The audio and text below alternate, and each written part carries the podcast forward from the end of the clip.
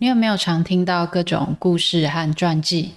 举凡孔子、庄子、佛陀、韩非子、达摩祖师，或者是一休和尚，仔细去看这些人物，不仅生长时代相差百年，所处环境也很不一样，各有各的人生课题。譬如释迦牟尼，当初贵为王子，却因为想要克服生老病死的痛苦，而走上追寻开悟的道路。而韩非子则是一生都想要成为被重用的大臣，却因为口疾和诸多因素抑郁而终。每次都读得津津有味，却从来没有去想过他们之间是否有什么关联。想知道这些人如何影响我们东方人的思想，就不要错过这一集。欢迎来到中途笔记，这是一个关于阅读笔记还有语言障碍的 podcast。我是中中，每个礼拜三你会听到一本新的书。带给你一些点子和灵感。听完后，欢迎到中途笔记粉专或网站继续讨论。连接在下方资讯栏。如果你听完觉得喜欢的话，请直接五星评论加留言，并点下订阅，就可以加入这个 podcast，才不会错过各种热门、冷门的阅读笔记。每周带你实现更多。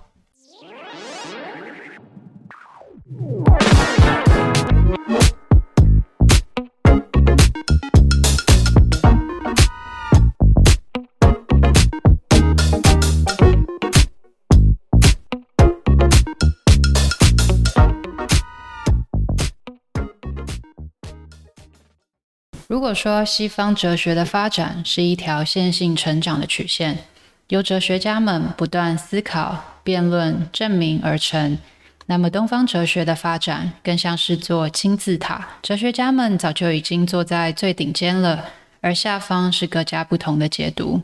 希腊的哲学家 Pythagoras 提出相对主义，也就是人是衡量万物的标准，主张所有的价值观。感受、想法都因人而异，乍听之下很有道理，但整个社会却因此弥漫着各种辩论，大家会滔滔不绝，却没有实际作为。而苏格拉底打从心底反对相对主义，并对追求真理抱有热情，并借由辩论让许多拥戴相对主义的政治家败下阵来。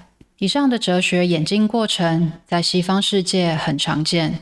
在东方却很少听到。作者饮茶认为，主要的原因是东方哲学家通常是自己得出了结论，就好像是看连续剧直接到了最后一集，真相大白一样。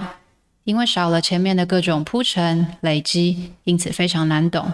也不是跟他人讨论辩论而来，大多是自己领悟而来。举凡释迦牟尼的开悟以及老子的道，都是如此。因为不是经由逻辑思考而来，自然无法侃侃而谈。所以，当访问一问西方哲学家，请他讲解真理时，可以娓娓道来；但同样的问题拿去问一位东方哲学家，很可能只会告诉你：“哦，这种事情，除除非亲身体验，否则谁也无法理解。”这样子一来，就发生了一个问题。如果真理无法说明，要怎怎么沟通传递，让普罗大众理解呢？东方哲学又是如何在这样的先天情况下流传至今？这本史上最强哲学入门，从释迦牟尼、孔孟老庄到禅宗的作者饮茶，本身是一位日本的部落客。他说：“东方哲学是以谎言为基础。”这样子讲。好像太耸动了，但饮茶想要传达的重点是，东方哲学讲究唯有实际体验，达到那个啊哈的境界，才算真正理解。光是得到知识本身，完全不能说是真的懂了。而为了帮助我们达成，哲学家们只好以各种戒律，或者是听起来完全无厘头的问题，甚至善意的谎言，来帮助弟子们更接近开悟的境界。在《法华经》中有一个故事：有一天，一位父亲回家时，发现房子着火了，而孩子还在屋里，因此他大喊：“失火了！你们快点出来！”无奈小孩还小，不理解失火，甚至问道：“失火是什么意思啊？”父亲简直急坏了，他担心火势一旦增强，孩子们将深陷火海，无法逃出。情急之下，想出了一个办法。他对着孩子们大喊道：“这里有更好玩的玩具哦，快到屋子外来一起玩吧！孩子终于听了父亲的话，飞快地跑出家门。就在那一瞬间，火势席卷了整座屋子，房子垮了。父亲哭着紧抱着孩子们说：“孩子们，对不起，我是骗你们的。”在这个故事中，如果说父亲说了谎，未免太武断，因为重要的是结果。父亲如果没有说了这个善意的谎言，孩子们可能早已葬身火海。这就是东方哲学和西方哲学的不同之处。后者讲求逻辑和辩证，因此可以发展出一套属于自己的知识体系；而东方哲学追求的是那个“啊哈”的开悟时刻，因此会以各种方法，包含善意的谎言，专注于结果，也就是帮助人达到开悟体验。再举另外一个例子。关于戒律，在东方哲学或宗教中，有许多戒律，譬如不能吃肉，不能吃辛香料。如果撇开杀生、环保或者健康等因素来看，其实本质上也是要人体验到是自己的想法为物品创造了价值。而所谓的肉和新香料本身，其实一直都没有改变。到这里，你应该可以举一反三了。饮茶认为。之后，各宗派所发展出来的，要念佛、要打坐、要吃斋，其实也都是同样的道理，都是东方哲学为了帮助人们达到开悟体验所衍生出来的方法。就好像学生时期，补习班老师也会想出很多便于让学生理解、记忆知识的点子或者金句那样。东方哲学两千多年来，便是以各种循循善诱。或者带点善意谎言的方式流传给后人，哲人们期待有那么少数的几位幸运儿可以因此而开悟，得到真理。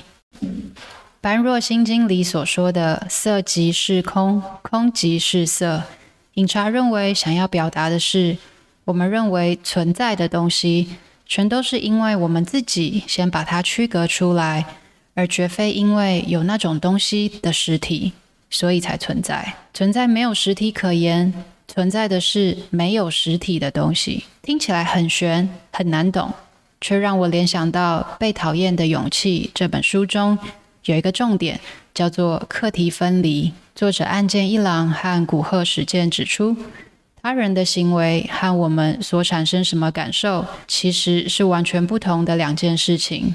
也就是说，感受大多是我们自己想出来的。我才是一切问题的根源。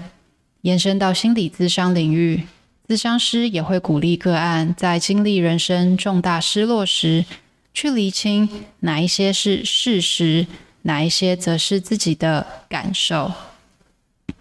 和夫妻、情侣、家人之间沟通时，也可以用这样的方式来标记自己的感受。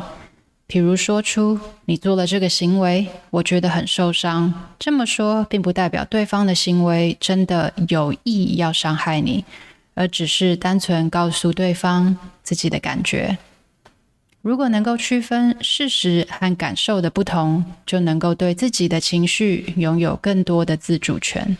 在阅读这本书以前，哲学对我来说是个很陌生的领域，平常不会碰到，似乎也不有趣。就好像数学一样，即使明白很重要，却和生活没多大关系。在饮茶生动的譬喻下，开始让我与过去读的许多心理学、社会学，甚至商学院概念连接起来，才知道原来讲的都是类似的道理。就好比现在运用不同 AI 模型帮助企业解决问题，其实后面的演算法跟数学才是一切的基石。在理解了禅，到达了真理之后，我们会得到什么？又会去哪里呢？我边飞快地读着这本书，一边迫不及待地得到结论，就好像读了所有其他书的时候一样。但是答案竟然是什么也没有。饮茶在结尾引用某位禅师悟道后与人的对话，下了这样子的结论：读哲学相关的书跟其他种类的书都不太一样。我们并不会因为得到了作者的思想理论。而马上有什么具体的行动方案，然后变得更强、更厉害。但可以期待的是，运用这些前人的智慧来扩大自己的认知边界，形成独有的价值观或者世界观。接着，也许哪天碰到人生抉择时，更知道如何解答。Hello，希望今天这一集有帮助到你。如果想要阅读文字版，连接放在说明栏，请追踪中途笔记，我会持续与你分享。那我们下次再见。